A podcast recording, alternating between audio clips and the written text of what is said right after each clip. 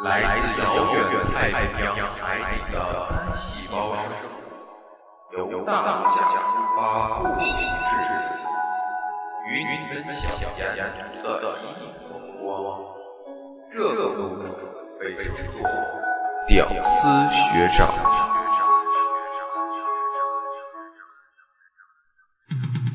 首档大学生原创中文播客，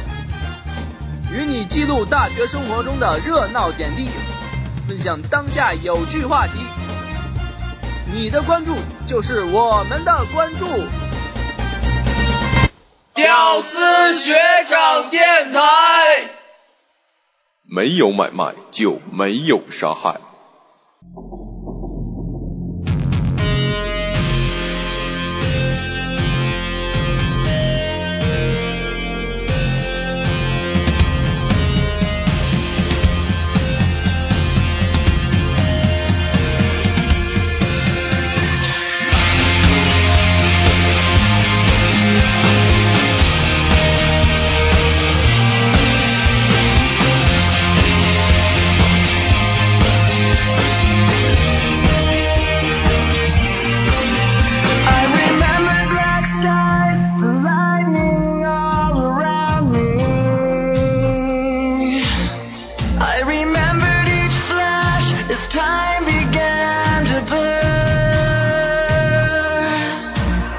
like a star.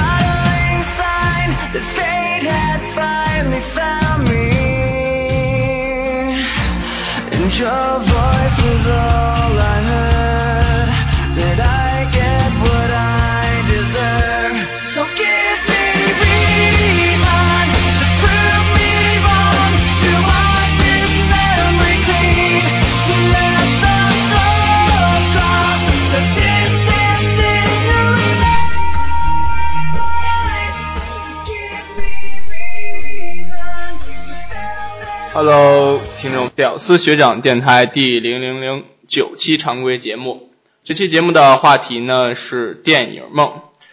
今天做客直播间的两位是我的两位学长，呃，也是我非常尊敬的两位学长。呃，很少有机会呢能这样坐在一起和大家来分享一些关于电影的东西。呃，下面请两位学长跟大家打个招呼吧。啊，大家好。大家好，我是尹晨阳。然后刚才说大家好那个是孔令凯啊，他不好意思报自己名。嗯，今天呢，就是把两位请来呢，呃，一是呃前一段前一段时间呢，尹晨阳学长拍了一个很牛逼的微电影，呃，所以呢就策划了这期节目。因为我知道两位也是在微微电影行业是在呃属于我们学校的一个带头人，对吧？啊，呃，而且是两位对微电影也有点研究，而且是对电影这方面呢比较喜欢，所以呢就请两位来聊一聊，呃，你们是如何接触到电影，还有就是你们是怎样去把你们的想法去拍成一个电影，还有是怎样去实现你们这一步步走过来的呃这些成就也好呀，或者是作品也好呀。嗯，还是从一开始咱们来聊一聊最近的这部微电影。先请陈阳学长跟大家介绍介绍。啊，我我的那部微电影其实呃策划的比较急，因为那个时候刚好是马上就要放假，然后也是嗯简简单单的有这个想法，然后就去行动了，然后就去拍，嗯。现在来看，当时的那种，呃，当时那种冲动、那股劲儿还是用对了，因为感觉自己还是可以去把这部微电影拍出来。感觉当当初的那个那那些那些那那些决心嘛，反正就是没白下。啊，你是怎么想到去拍一个军事题材的微电影？啊，就是那时候也是接触了挺多。像是那种 A E 教程嘛，之前我也是用 A E 简简单单做一些东西，然后接触了那些 A E 教程之后，发现那些教程里面吧，有挺多都是枪战题材的那些就是教程，然后就那个时候就开始有这个打算，应该是策划这部电影前两个月吧，就是一直都是在学习他他们的那个教程，然后就是慢慢的就开始找人，开始要拍这个电影。那你也就是平时是特别喜欢军事题材这方面的东西，经常去了解这些视频的制作吗？啊、其实我之前对军事不算太了解，就是爱玩儿，就玩一些什么《使命召唤》啊、《战地》啊，什么什么什么的。完了就是开始觉得拍这个片儿应该是挺酷的，完了就开始了。其实我军事那些军军事的一些理论、大大道理啥的我都不懂，比如说战术什么的都不太清楚，就是玩游戏，然后从游戏中就感觉嗯这个东西可行，然后拍出来应该会挺好，然后就开始了。嗯，呃，给大家介绍一下电影是什么名字，哪里可以看到？呃，电影叫《X 行动之序章》，在恒永文化影视工作室，然后在咱们东北林业大学校园电视台的呃人人主页上都可以看到，然后大家可以去搜，而而且在嗯我的优酷，在优酷上也可以直接搜呃东北林业大学首部军事题材微电影，然后就可以看到我们的这部微电影。嗯，而且就是我记得前一阵儿举行过一个首映式，嗯呃，非常隆重，而且我有兴趣参加了，我觉得做的特别棒。嗯、谢谢谢谢。当时尹春阳学长也非常的激动，嗯看到自己的作品，真的就是非常受大家欢迎。就是呃，当灯光亮起的那一瞬间，大家鼓掌，嗯，非常的就是我我我挺能理解你这种心情的。完了，我又我怎么又要哭？呃，孔令凯学长呢，就是你你当天也去参加了首映式对吧？嗯，对，你觉得就看过这篇看过这次这个微电影的，而且你也接触就是尹天阳学长这么长时间了，你觉得他在做这部电影的时候付出了多少？嗯，我从一开始那个，啊，咱们因为陈阳是我们电视台的嘛，然后啊也是我们的那个今天。那个陈阳因为是我们电视台的，然后也是我工作室的一个人，然后他当他要提出要拍一个那个军事题材的那个片子的时候，其实当时我的反应就是挺为他捏把汗，因为这个东西不好拍，因为也是涉及到很多，比如说分镜头啊，还有就是特效演员，还有整个场景，很多东西就很难实现。当时我跟他也当时也找我一起想商量这事儿，我当时就可能有点有点怂吧，然后再加上那个电视台确实事儿也挺多，然后就就让尹晨阳自己去弄了。结果陈阳这几个月辛苦了三个月，三个月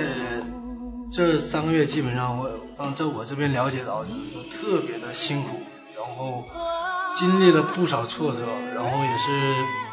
嗯，只中也是算第一次当导演，也是一下子就算相当于就是一下子就就成大咖了，就是还是这，但是他他现在能当导演的前提还是经历了这三个月的痛苦，三个月。嗯，因为我也拍过东西嘛，我知道就是说一个人所有的东西，而且这么大的制作，所有的人所有的压力全压在他一个人身上，拍的好不好全是他一个人说了算，这这种压力特别特别难受，是吧？嗯嗯。然后那个我更多的就是觉得吧，就是是他这次拍完成功，就那天晚那天我也我也看到了，说实话我特别的羡慕他，因为我也想自己。能 静下，我也特别想，对，能想静下心来好好拍一个东西，因为我感觉很多时候就受很多外界影响的太重，真的就是感觉那天就特别的佩服他，特别的就是眼睛发亮那种。那天我都激动的没没没坐，就站着在后面站着看，可爽了。嗯，你觉得就是拍出来以后这部片的效果还有故事？嗯、呃，如果说。用最挑剔的眼光来看，那顶多就是他的那个剧情不够丰满，人物不够丰满。但是如果说换成那个咱大家就是说学生，包括那些专业院校的学生，他这个片子都不能都算是中上流之作。因为因为这个东西吧，一个片子就是拍了这么长时间，就才发现一个片子的好坏，其实跟什么天赋。关系其实不大，更重要的就是，真是一点一点的拍，一点一点的去吃苦，一点一点克服，真是这样。你能用多大力，就能拍出什么样的东西。所以说，他这次用了三个月的时间拍，就成了一个这样的这样的片子，不不比那些专业院校的人差，真的。就是这个东西，所有的工作都一样，嗯，对，其实这也就是我今天请两位过来的原因。呃，一是就是咱们这个学校没有没有一个人是经过专业的训练，也没有任何的条件让我们去接受这样的训练，我们就是完全凭借自己的对电影的兴趣，对电影的一个追求，去自己摸索，从一点点开始学，一点点开始做。经过自己不断的努力，真的就是拿出一个非常像样的东西来。呃，这个过程其实非常的辛苦，但是最后的成果还是非常令人激动，而且就是对于我我们这样普普通通的大学，这样有着电影梦的孩子来说，是一个激励，是一个呃给我们一个动力，也让我们觉得我们。就是普普通的人就可以去做样做这样一个东西，在这样一个时代里，嗯，去完成一些就是我们想去做的一些东西。呃，我想问一下两位，就是你们是如何和电影结缘的？你先说，你先说，我得想会。跟电影结缘更多的是在那个呃小时候，我爸家里老带着我看电影。然后从小就喜欢上电影了，然后从就是电影这方面吧，一直以来都是特别热爱的，然后特别想从事这一行，然后就是来了这个大学过后，然后更坚定了我要干这行的信念。我也不知道是因为啥啊，这这个也不好说。啊，要说我接触电影，我觉得还得就是刚才说话那位了，因为我。我在在上大学之前，从来都没接触过这些东西，然后，嗯，就是在高中毕业那阵儿吧，然后接触了一点点，一点点像是那些，嗯，影视制作这方面的东西。但是之前干的都是后期嘛，就是比如说把一些照片拼在一起。然后从上了大学之后，也是干一些这些事儿，啊，然后接触了，自从认识了孔令凯之后，我感觉我就开始慢慢的就开始觉得。当导演应该感觉自己当导演的话，应该会是比较爽的事儿。然后就是就开始接触电影，之前也是跟他拍了很多电影，然后我都是干的后期。然后其实说这些，我我现在想一想啊，当时干的这些后期、这些剪辑，对我现在的帮助真的是挺大的，因为你可以从中学到一些电影剪辑方面，尤其是镜头这方面的技巧，嗯。也就当时，我想，也就是当时的那些跟孔导干的那些事儿，也是为我现在的那个现在的这些小成就，算是一个伏笔吧。嗯。这引引引导现在 你别在这捧我。不动了，你这都。我我讲讲我的故事吧，就是我也是从小时候就看，因为那时候我奶奶是在电影院卖冰棍儿。所以呢，我家里就可以免费的带我进去看电影。从小我就是在电影院里头长大的，基本上是。呃，其实呃一开始我也不是会认为我会去参与一个电影的拍摄，或者是去有兴趣去做这方面。嗯，上大学之后有一个机会，就是学院里头要求去做一个微电影，就尝试的去拍。后来发现，呃，自己可能就是对镜头的这方面。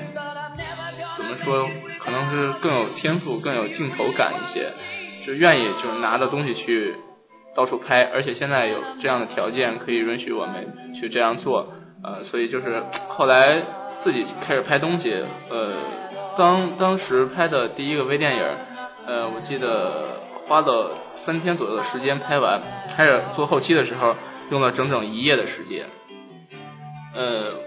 我为什么喜欢这个东西呢？我就是突然发现自己当做这个东西的时候，我完全不会感觉到累，就我愿意去花一晚上的时间去把它完成，也不愿意把它拖到很后很后面。我就就有这种感觉之后，我发现我自己真的是很热爱这个东西。同感。嗯嗯嗯，两位讲讲自己就是这些制作电影的经历吧。同感。陈这陈阳跟陈阳的对话，制作电影的经历，因为我之前嗯做的都是别人的电影嘛，然后呃当时剪的时候，给我印象最深的一次吧，我就讲一下印象最深次的一次剪辑，就是有个呃也是我们工作室的人，就是秦子熙，他拍的一部叫《毒》这个电影，然后这个电影是拿手机拍的嘛，然后当时也是找我找我去剪电影。我在剪这个电影的时候，我真的就是感觉自己就是全全身心的投入进去了，因为整个那些剧情，就是感觉你在剪辑的过程中，你就会无意识的，你就是把自己的情感也加进去了。所以说，他他的那部电影叫《毒》，是讲的是一部讲的就是呃室友给室友挨欺负了，然后给他的室友下毒。特别和谐啊。对，然后但是嗯没事，然后但是吧，就在我在我剪辑的过程中，我就深刻的就感觉自己就是自己就像是那个他们室友他们室友其中的一个人，这种这种感觉特别的强烈。完了就是也是，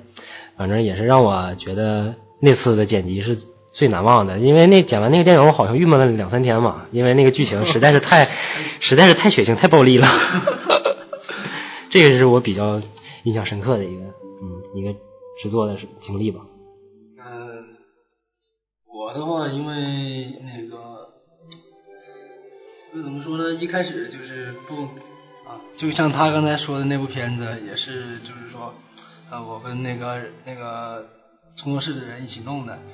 然后包括之前我倒是比较那个觉得觉得比较难忘的就是大一的时候做的做的第一个算所谓的片子吧，就是虽然说是拿照片堆着的，但是那个东西花了花了两两个月两个多月的时间，然后全拿照片堆。然后那时候就我一个人跑，当时我当时当时也不认识陈阳，也不认识谁谁都谁都就谁都不认识，一个人拿着个那个单反还是借的，然后到处跑，跑跑跑跑，然后嗯把素材收集起来，然后最后剪剪出了一个大概十分钟的一个片子，嗯最后拿到那个学校就是那个大呃学校的课会堂那个在那个正中央放了大概头十分钟。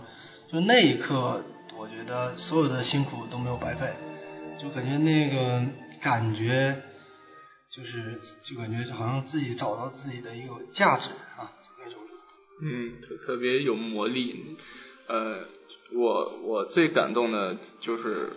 当我做的第一个微电影，呃，也不是很多人去看，就是呃我的这个小社团里头的一些人去看。呃，当最后结束的时候，当那个。片尾曲响起的时候，所有人都也没有起立，但是就是特别真真诚的去鼓掌的时候，我觉得那一瞬间特别的。我觉得这，我觉得这个东西，嗯，我觉得这才是咱们拍东西的一个意义。我觉得咱们拍东西不是追求最后的一个成功和一个什么，就是说什么荣誉啊什么的，就是一个过程。最重要的就是那个过程。你看到了，就像自己孩子一样，看到自己的一个结果。你刚才说，你刚才说那个跟我下一想拍的这个有点有点像。呃，我还有一个问题就是，两位是就是平时学业很忙吧？就是你们是如何平衡？我俩基本上是学渣。这个这个问题，那个我跟他是一个学院，不是一个专业的。我能肯定的跟告很负责的告诉大家，我是我们专业第一，倒数第一。至于他是不是，我就不知道了。我估计我也是。因为我觉得，就学习这方面吧，就是因为我跟他的话，就就是都一个同样一样一个东西，就是不愿意干自己不喜欢的东西。但是呢，这个也不是说什么好事啊，就是我觉得大家，呃，更多的我觉得我看到的有有有有拍东西的，也是学习也不落下的，也有。啊，就像那个谁史超什么的，他们也是，就包括 陈他这样，你也你也差不多嘛，你学业也不是说也也没落下。我觉得，我觉得有时候呃，可能自己更多的把一些业余的时间放在自己那个就是玩，把更多玩的时间放在自己兴趣上，然后那个把学业的话，嗯，不说太认真，但是至少能保证过就行了。嗯。反正学习学习跟我觉得学习嘛，还有就是你觉得自己什么叫学习？你真正能学到东西才是学习。你觉得你在什么地方能学到东西，然后你就在那个地方就去努力的钻研，努力的学。我觉得这样的价最后就是不代表学校，你不代表你成绩不好，不代表什么。关键是你能学到比学校更多学到的东西。我觉得这还是每个人。他每个人的选择都不一样吧，因为我觉我觉得我以后发展，更对我有利的方面就是这个，所以说我这个比较用心。至于我其他的不用心，我觉得这好像是我天生的，就是就是拖延症吧。你们就是为是将来有什么打算，做哪些努力？你们真的以后会从事这个行业吗？他是确定了。我我差不多吧，因为呃，在学校在学校，他们这帮人也是我拉起的，就觉得作为我来说，我把他们当了的学业也荒荒废了，啥都荒废了。我觉得就是说说俗一点，谈那个梦想吧，咱就提这一嘴，就说那个东西。反正我觉得，既然敢说这个东西，就得去敢去做。然后呢？那个，我想以我这边做一个带领头吧，也是继续领头。我想做这一行，我就去做，不管受多大苦。我希望能给所有人看到一种，就是说，就是说另一种人生态度。我也想，我不想看到，就是每个人，因为因为我也看到很多人，包括我们学校的一个那个社话剧社的社长，他特别热爱表演这一方面，但是就是因为现实压力太大，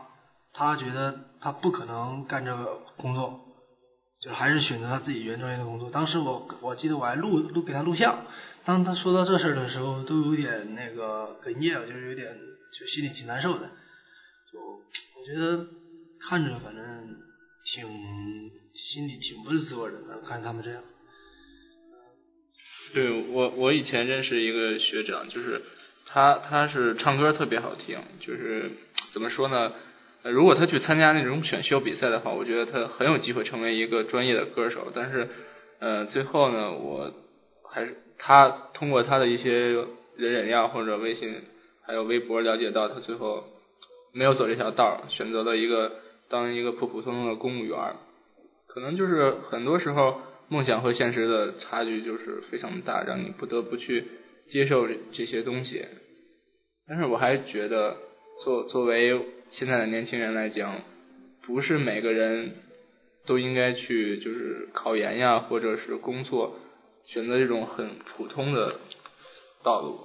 更多的时候，我们应该就是找到自己最感兴趣的、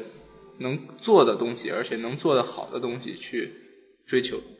嗯，主要还是年轻嘛，年轻，我觉得就应该出去追求追求。这音乐配的真好啊！这首。嗯，就是还想问问两位，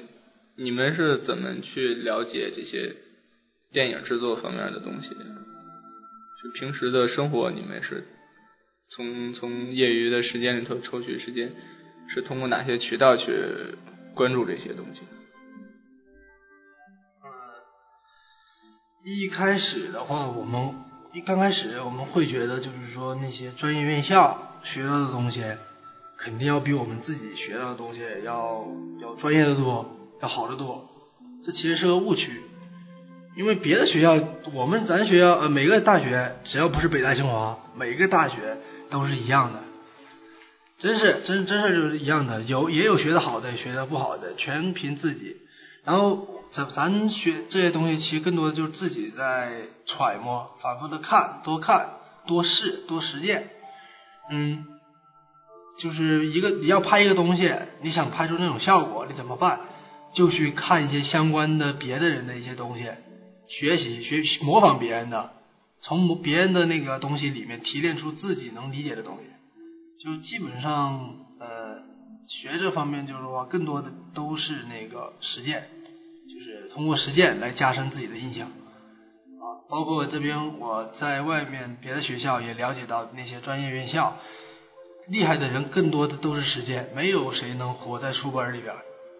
就是书本里边成不了什么事儿。嗯，我我同意他的观点。那是之前我也是最先接触的也是那个后期制作这方面也是自己慢慢慢慢一点一点摸索，全靠的是自学，因为一点。因为觉得那些之前之前其实没觉得发展能发展的有多多多厉害，也是了解的从浅入深，一点一点了解，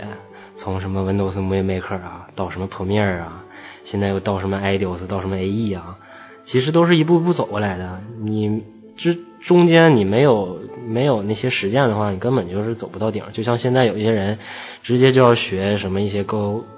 直接上来就要学一些什么高高深的东西什么，我觉得那都是太不切实际了，就得从从一点一滴来吧。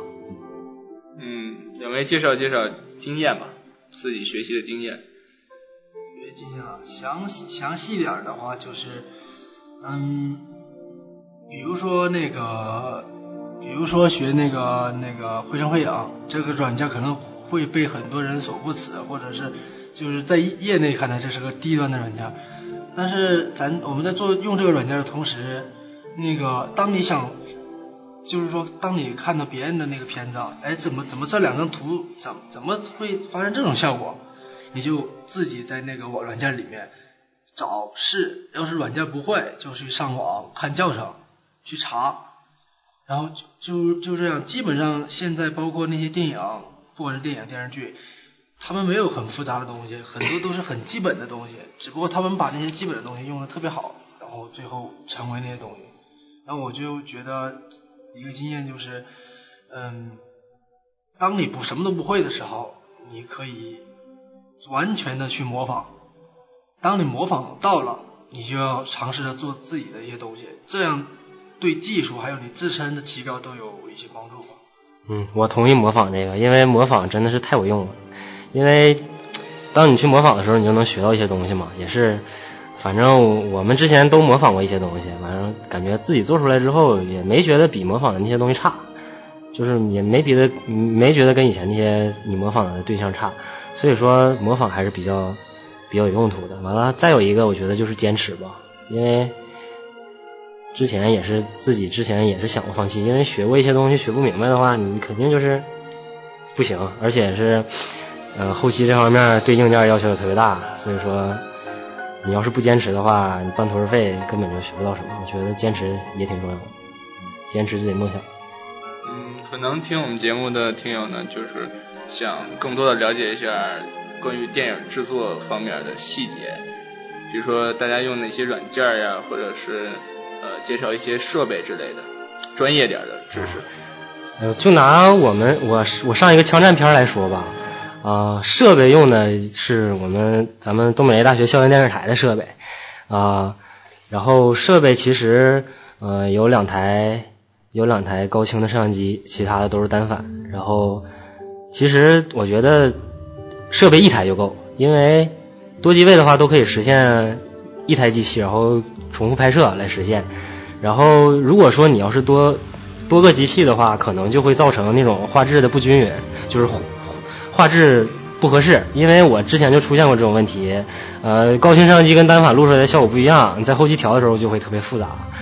然后，呃，我们我们那部电影还用到了一台斯坦尼康，那台机器那那个设备也是咱们东北大学校园电视台的，然后。也是用我们专人，我们专门培养了一个大二的学生，然后他来用这台斯坦尼康，然后也是为我那电影电影增添了不少色彩吧。因为有些镜头斯坦尼康拍出来的效果真的是特别好。然后，呃，那部电影的后期软件用的是呃 iDos，啊，还有一个就是 AE，iDos 就是负责剪辑和调色，然后 AE 就是负责我的那些特效。其实那些特效。呃，没怎么细做，因为也是时间的关系嘛。如果我觉得如果那些特效的话细做的话，应该会做得更好。因为也是也是特效后期摄影全是我的话，我真是吃不消了。然后也是后来就不愿意做了。然后，哎，关于 iDos，我觉得其实挺简单的。它主要是我用它调色，这个是一个突破，因为之前没觉得 iDos 能调色，但是。熟悉熟悉了爱 d o s 之后，感觉爱 d o s 里面的调色插件还是比较有用的，所以说就开始用爱 d o s 调色了，然后这部作品也就算出来了。然后其他软件没有，就是爱 d o s 唯一。嗯嗯，刚才孔令凯学长也说了，就是拍微电影嘛，还是重重在过程。有时候拍摄的过程其实呃也是一个很好玩的故事，对吧？呃，看首映式的时候，我听那个尹晨阳学长讲过。拍摄过程中许多很很有趣的事儿，今天接着跟大家分享一下吧。那个跟妈说一下。好像事儿特别多啊，我要是说的话，我怕打不住啊。挑两件，挑两件比较。挑两件比较有意思的哈，有一个特别有意思的，嗯，我们去工厂，那个工厂是咱们那个老星光厂，就是现在已经废弃了。据说以后要盖，呃，什么博物馆，然后就是没有拆，但是里面还要盖楼嘛，所以有工有工地的施工人员，然后也有看大门的。然后当时第一天去的时候，看大门那个老老大爷嘛，我们用两包烟贿赂他了，然后我们就进去拍了，然后也是比较热情。等到第二天的时候，就对我们不行了，就开始磨叽我们，说要啊，你得给我们队长点意思啊。然后我们那个我们的队长 就是那个刘泽恩，他就给他撇了五十块钱，然后他就不磨叽了。我们在里面拍，这还没算完。等到我们快要收工的时候，等着我们一个电视台老师开车来接我们，拉我们回去。就在那功夫，我们收拾东西的功夫。呃，来了一帮黑社会的，我估计就是拆迁队那帮人管这片地的进来了，进来了对我们特别狠，就说啊，你们在这干啥呢？啊，怎么能你们过来，都给我出来！然后就就把我们叫去了。其实他们也是之前我们后来也分析啊，他们之前应该是得到情报了，说里面有人，然后才来的。然后看一看我们是学生，然后态度就有所改变，不是那么太狠了，但是也挺狠，告诉我们啊，你们赶紧走，那我信不信我们把你东西全砸了？当时真是把我吓坏了，因为毕竟这个事儿是你组织的，然后用那么多电视台的设备，那那设备加起来也得个四五万了。然后这要是万一设备还有人出点啥问题，这责任我是真担不起啊！当时就是吓尿了，可以说真是吓尿了。然后就赶紧跟他们说，我我们不拍了，我们走，我们走。然后之后我们就夹着尾巴我们就出出去了，然后站在街边等等我们老师来的时候，他们开着好几辆车从我们面前扬长而去。当时心里就感觉。这部电影要废，因为工厂没有拍完，有几个镜头接不上。当时真就是就是完全已经就失落到低谷了，低谷了。然后就是哎呀，就是回去之后也是特别打不起精神那几天。然后之后，至于这部戏怎么接上呢，就是偶偶然一次在工程楼，工程楼从后门往外看，咱们学校后边有一有一群那个快要拆的建筑，还没有拆。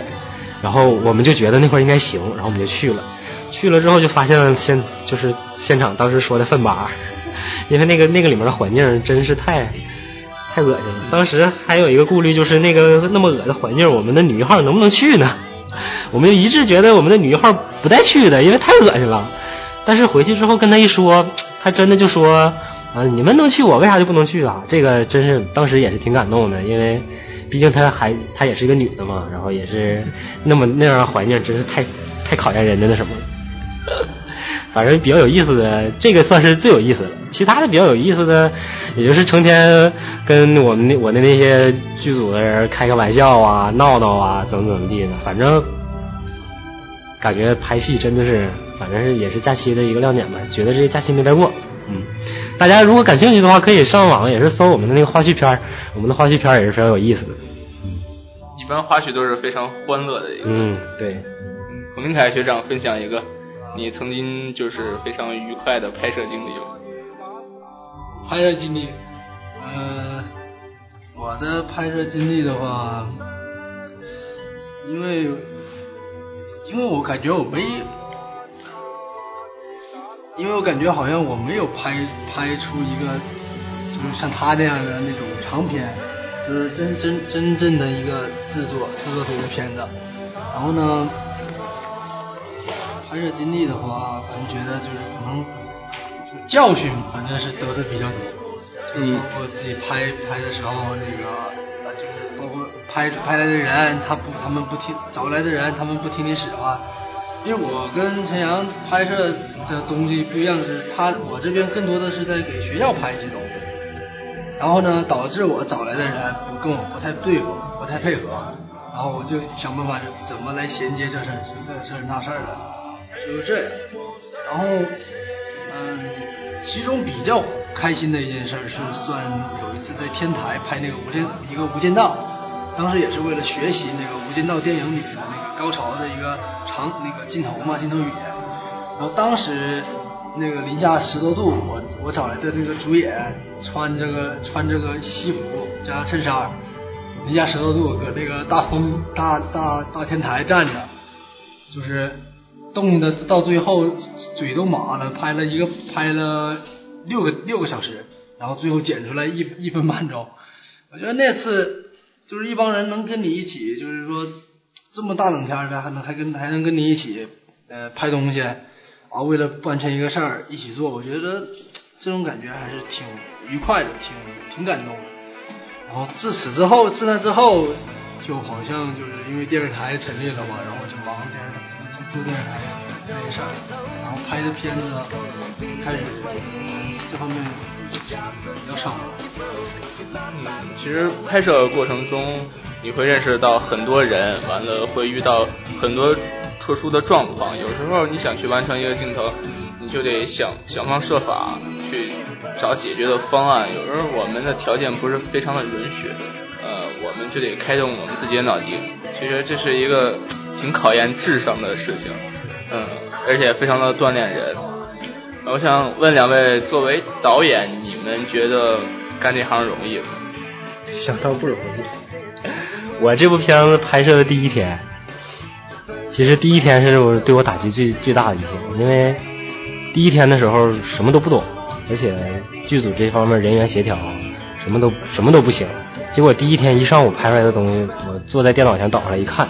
这都是什么呀？根本就用不了。所以说那天中午我都没吃饭，他们他们他们出去吃饭去了。那天对我打击特别大，我那天才认识到这个导演有多不好当，真的是太不好当，很多事情都得你管，尤其是咱们现在刚刚初期的话，剧组里面就是你一个人说了算的话，导演这个太难当了。我觉得。导演导演听着感觉挺挺挺牛逼的一个东西，但是呢，就是说我觉得也是也是跟大家也说一下，就是说当一个导演必须得有一个特别强大的责任感，要是没有，不是在毁了这个片子，而是在毁了跟你一起干活的一帮人。嗯，所以我的我的感觉，包括以后就业，包括以后从事这个行业。感觉就是导演这个东西吧，嗯，没有一点资资历，就是你说你再有才，你啊，你说你二十多岁，再有才，你再厉害，你没有资历，你是当不好这个导演的。因为当导演不仅仅是意味着一个片子的事儿，还有你的整个剧组，还有整个一个工作协调，涉及到的可能不的不是我们所有人想的那样，就是说啊，大家一起拍东西，就是大家一起拍东西。就是感觉哎，感觉感觉挺好玩的啊什么的，有啥难的呀？到到到了现场现实情况，可能你为了一个镜头，你的坚持，为了拍好一个镜头，你拍了一下午，就为了那一个镜头。很多人包括工作人员可能不会理解你，但是你还得顶过去，你得告诉他们，就是说就这么拍，一定一定没问题。你得顶下所有的压力，所有人对你的质疑，包括所有人的不耐烦。而且你，而且拍片子会耽搁很多人的时间，这这时间是大把大把的，说每天都在耗着耗费这些东西，每天都在耗费这些东西，导演的那个身心里的那种压力会越来越，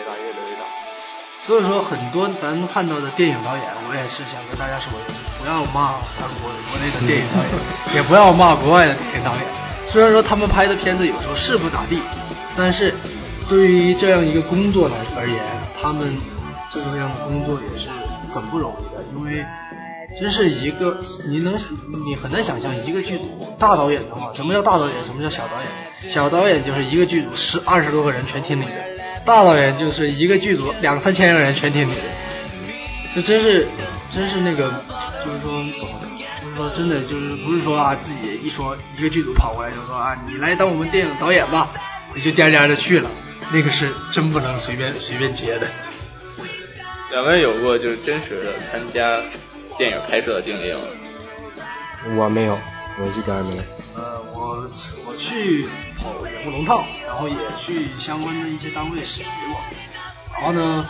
呃，总会看见导演，也不是导演，就是那种现场指导，就是那个现执行导演，在那吵吵着把火的，天天搁那骂，啊，怎么怎么地，你这这这这事儿怎么办不好？这这。就是后来后后来自己其实心里想，真自己当导演了，这么大帮人跟着你干活，那个执行导演，肯我操不肯定得着急啊，对吧？就是大多数他们的工作状态，而且真到了工作上了，就是说那个这种状态，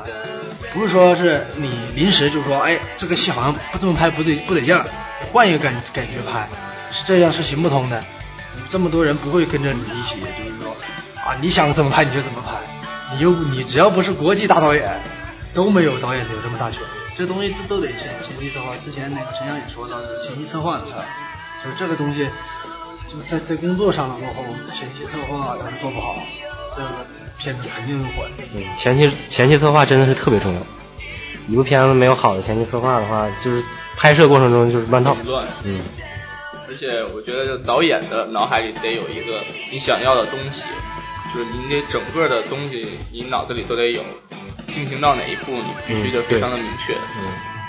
其实导演有时候就是一个指挥家，就是所有的人，呃，可能这一个一个电影的好，就是说真正成败与否，所以说很多时候就是说导演的功劳，但其实，嗯，包括后期，包括后期的人，包括摄影的人，包括那个美工，包括道具，很多很多。因为电影这个东西是一个团队的东西，可能那个这次。然后我们这种大学生拍东西，可能大多数的工作都是自己来干，但真到了那个工作岗位上，啊，到那个可能更多的就是把每一个位置的人的能力都调动起来，我觉得这样可能对于一个导演的那个要求，这才是真正作为一个导演。我觉得在那个，嗯，不管是我觉得就是在我们的大学中，我觉得，嗯，我们现在包括咱拍东西，不管遇到什么事儿，都是学生。都有一帮那个热血青年跟着咱一起干，这是其实是件很幸福的事儿。然后我感觉，而且大四了嘛，感觉出了大学，这一切都没了，这一切都没了，什么都得谈利益，什么都得谈一些就是说利益关系、价值的比较。就所以说，最后这一年大学其实挺挺珍惜的。今天正好趁这个事儿说说大四的事儿。相信没有。呃，还有就是想问问两位，呃，对于近几年来就是出来的这个微电影这个东西，大家有什么看法？我我其实对这个电影理论这方面了解真是不算太多，所以说这个微电影，我的我的印象中就是一部短小精悍，时间短，然后剧情完整。比较好的一部电影，能算得上是电影的一个东西，我觉得就算微电影。我其实对电影的了解并不算太多。嗯，我我认为微电影的话，从字面从字面意思来讲，微电影就是一个小电影。但是呢，现在咱国内的那个微电影的那个制作水准，就是说谈不上小电影这一说，因为。很，我觉得现在的网络把微电影炒作出来一种噱头，感觉就是流行，说一下自己是微电影，感觉特特别的特别的新潮。我更愿意把那些优秀的作品称之为短片儿。对对对，对，因为我觉得，我觉得作为电影，如果它是篇幅太短的话，是讲不出什么太多东西的。嗯，因为我觉得微电影现在就是现代人，嗯，一种商业心态。因为微电影的最开始的创创始人，可以说是就是那个筷子兄弟的那个老男孩，但他们的那个制作水准可真是电影级别的制制作水准。但是现在基本上是个片子就能叫微电影，我觉得这有点有点侮辱这个电影这个词吧。虽然说我们也去叫的名也是微电影，是没办法，必须得跟上潮流。对，对，但是呢。本能上还是觉得我们拍的东西就是一个短片儿，真是一个短片，微电影真不敢当。是，当时我往上优酷上传的时候想了好久，我这个叫到底是叫短片还是叫微电影？最后想想还是输微电影吧。对，其实电影是一个，我感觉是一个很神圣的东西。嗯。呃，它不仅要有一个丰富的故事，而且还要带给点别人一些思考。就是如果你的篇幅太短的话，你是没法给人一种。特别回味的感觉的，呃，最后请两位还是畅想一下，呃，中国电影这个行业未来是会是什么样？就你们觉得中国电影现在这个状态，呃，最近几年嘛，票房也非常的火，大家都愿意去花钱去电影院看，但是其实没有太多好的作品，很很多东西都是特别令人诟病的。两位作为呃也算半个从业人员，分享一下自己的就是意见。那个从业人员不敢当，但是那个因为呃我是从小就是看着那个就是电影，然后所以说对电影市场整个电影的走向，然后包括国外，因为因为我小时候就特别喜欢美国的电影，好莱坞的电影。但是呢，现在这几年咱们可以清晰的清晰的看到，美国电影已经退出了它的时代，它它只有它只存在于它的那个工业，那种电影工业上，而在它真真正的电影精华上，它是它现在美国电影已经开始出现衰败的状态，它有的只是技术，然后嗯，现在欧洲那边的电影现在在慢慢的崛起，而且电影。慢慢的变成不是大，就不是变成大众化，不是全世界的人都可以看的，因为全世界人都可以看的电影，绝对不是什么好电影。为啥？它讲它讲的是大人人们的一个共性，而有的好的电影能剖析到人们的一些，就是说个性上面。就是说，咱中国人，咱中国电影为什么到现在为止，这其实现在回头看看那个张艺谋的电影，以前好早的那个什么《菊道》，哎，那种那种电影。它透露出来的是很多是中咱中国的一种文化，而国外美国电影、好莱坞电影为什么现在开始衰败？我觉得就是一种文化缺失的一个原因。好，美国这个地方毕竟只有两百多年的历史，它没有什么文化底蕴，而咱中国有五千年的历史，虽然说在某个时期被捣乱的挺厉害，但是那个东西毕竟是根儿。咱虽然说缺失了很多，但是一点一点在挽回。大家也也应该能看见咱现在的那个电影市场。在从零八年的时候，当时有两部电影，一部《集结号》，一部《投名状》，一部《投名状》，两个电影都超过一亿的票房，当时已经是震惊全国。而现在出现两部电影十亿的情况，这个这种国家就是一个是一个是国家的经济在发展，这不用说，然后二的一个是人们的素质，看电影会看电影，愿意去电影院看电影，也是一种素质的提高。好，然后更更关键的是，大家会发现现在的美国电影，特别是商业片，越来越喜欢往中国元素靠。为什么？就是因为想挣中国人的钱。中国市场大。中国市场大。嗯。这样的后以后的那个必经之路就是，咱市场大，所有所有的那个就美国那边电影，全世界电影想攻占这个市场，就必定会往咱中国人的口味、中国人的文化靠。所以说，我觉得虽然说咱现在的电影。水咱自己拍的电影水平不高，但是咱中国电影的前景是非常大的，因为这个市场非常大，而且潜有潜力的人也非常多。咱现在为什么没有出现好电影？原因就在于市场不够成熟。其实我觉得好电影也挺多，我其实这儿也想给大家推荐几部，就一个叫《逆光飞翔》，一个叫《万万箭穿心》，这是俩是比较。极端的一个片子，一个是比较积极的，一个是比较消极的。但是这两个片子就完全透露出那个中国电影人真正有实力的人的一个水平。然后呢，大家看着就所以说，我更希望观众们能够有火眼金睛，不要去看那种类似于啊小什么带的那种电影啊，那个太 那个太太太操蛋了啊！我这儿也不好意思说别人哈。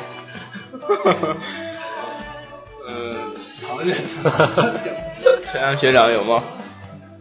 我就不畅想咱中国电影未来了，我畅想一下我自己的吧。我就希望以后，呃，能为咱那个能干这行，能为咱电影业贡献一份力量，不管是多大多小的，只要是能干这行，我就挺知足了。嗯，节目最后呢，还是。想希望两位就是宣传宣传你们自己现在正在做的一些事情，因为这个电台虽然不大不小，呃，我们面向的也是全国，也有很多其他地方的朋友，不光是咱自己学校的，呃，还是请两位就是说说你们最近的在做的一些事情和你们呃给咱们学校带来的一些就是关于微电影一些好的带头作用的一些东西。嗯，我的那个《X 行动》序章的第二部打算在咱们就是今年的寒假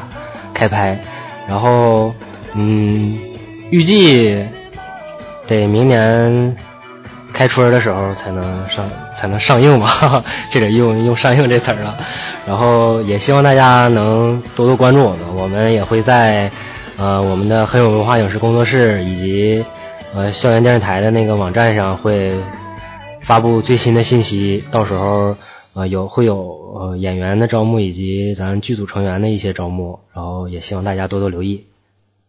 嗯，那个就说电视台，东北林业大学。啊，电视台，电视台我们回香港了啊，就是但是那个刚才陈阳就相当于代表那个给我们工作室发言了，然后咱下一下一步的阶段也确实是那个 X X 行动的第第二步，然后呢，嗯、我就希望大家能多多支持吧，然后也是告诉所有那个愿意干这事的人，就是说真真的就是说结果不重要，真正真重要的是过程，你要在乎结果的话，什么都得不到。嗯嗯，感谢两位今天做客直播间。其实，嗯，听到两位讲这么多，我收获也挺多的。有时候我们去追求的一些东西，我们也得放下一些东西。呃，既然你喜欢，那你那么你就去做，不要顾及很很多时候，不管是家长呀、学校呀一些呃，或者是周边的一些大大部分人都在做的事情，不要让这些事情去影响你真正的去追求你属于你自己的一些梦想。那么今天节目就做到这里了，跟大家说再见吧。好，再再见。嗯，再见。呃，希望希望还有机会能和两位坐坐在一起，接着聊聊电影的故事。